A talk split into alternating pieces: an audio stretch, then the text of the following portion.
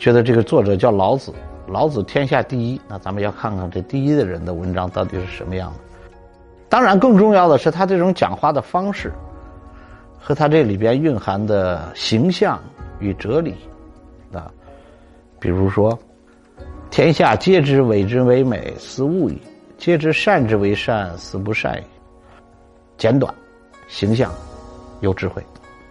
感谢您的收听。现推出韩鹏杰老师精读《道德经》深度解析课程，获取课程请关注公众号 a b a m 六九六，回复“韩鹏杰”三个字就可以订阅课程。